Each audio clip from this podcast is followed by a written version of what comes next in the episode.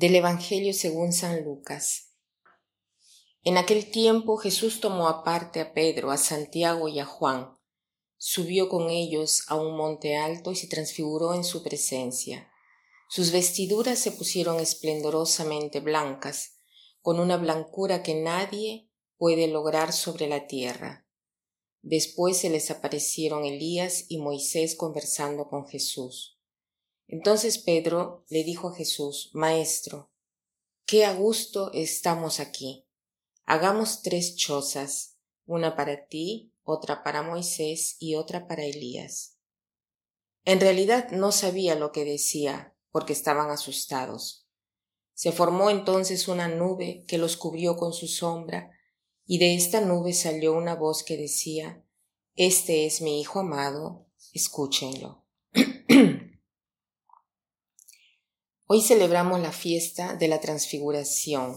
Tanto en el oriente como en el occidente, la fecha se debe al hecho de que, según una tradición antigua, la transfiguración se dio 40 días antes de la crucifixión y la iglesia celebraba ya desde antes la exaltación de la cruz el 14 de septiembre porque era el día en la cual Santa Elena, la madre de San Agustín, había encontrado la reliquia de la cruz la cruz de Jesús.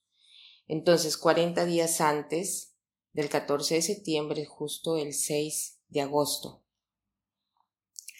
Jesús se transfigura delante de tres apóstoles, Pedro, Santiago y Juan. Los lleva a una montaña a orar y mientras oraba su rostro comenzó a cambiar de aspecto y sus vestiduras se volvieron brillantes y blancas como la nieve.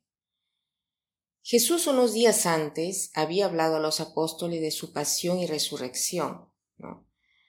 A través de esta pasión, de este sufrimiento, Jesús quiere enseñar que en los momentos de dificultad, de angustia, debemos siempre tener presente la meta que nos espera, la gloria que nos espera.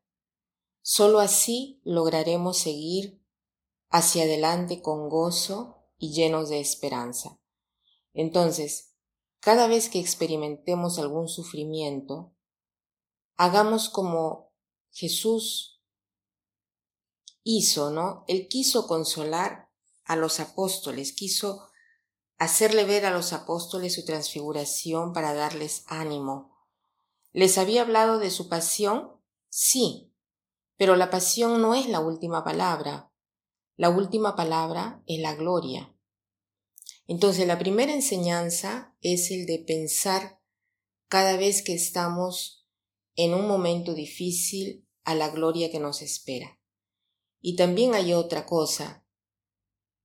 Eh, hemos leído que su rostro y sus vestiduras cambian, ¿no? que se vuelven brillantes y blancas como la nieve.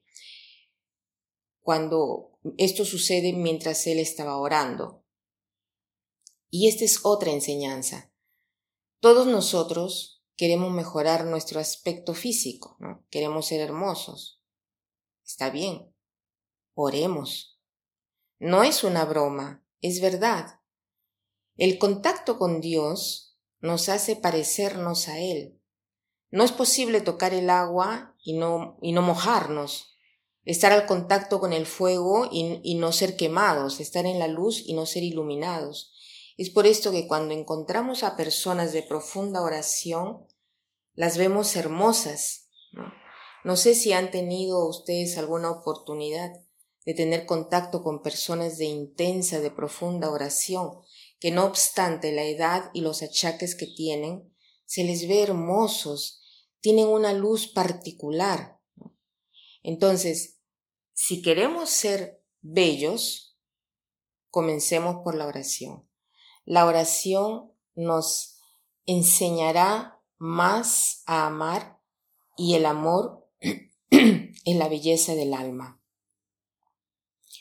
¿Cuál podría ser entonces el propósito de hoy? El de ser fuertes en la dificultad y el sufrimiento, teniendo presente en la mente la gloria que nos espera y cultivar con más dedicación nuestra oración. Por ejemplo, este audio que nosotros eh, estamos oyendo cada día, eh, tratemos de tener presente cómo nos están hablando, quién nos está hablando. Es Jesús mismo el que nos habla.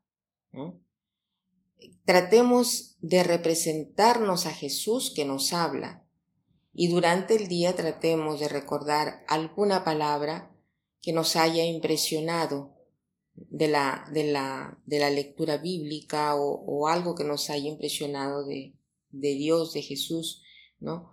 Porque así estaremos más en contacto con la oración y nos puede acompañar esto durante todo el día. Y para terminar quiero citar una frase de San Agustín que dice, como el amor crece dentro de ti, así la belleza, porque el amor es la belleza del alma. Como el amor crece dentro de ti, así la belleza, porque el amor es la belleza del alma. Que pasen un buen día.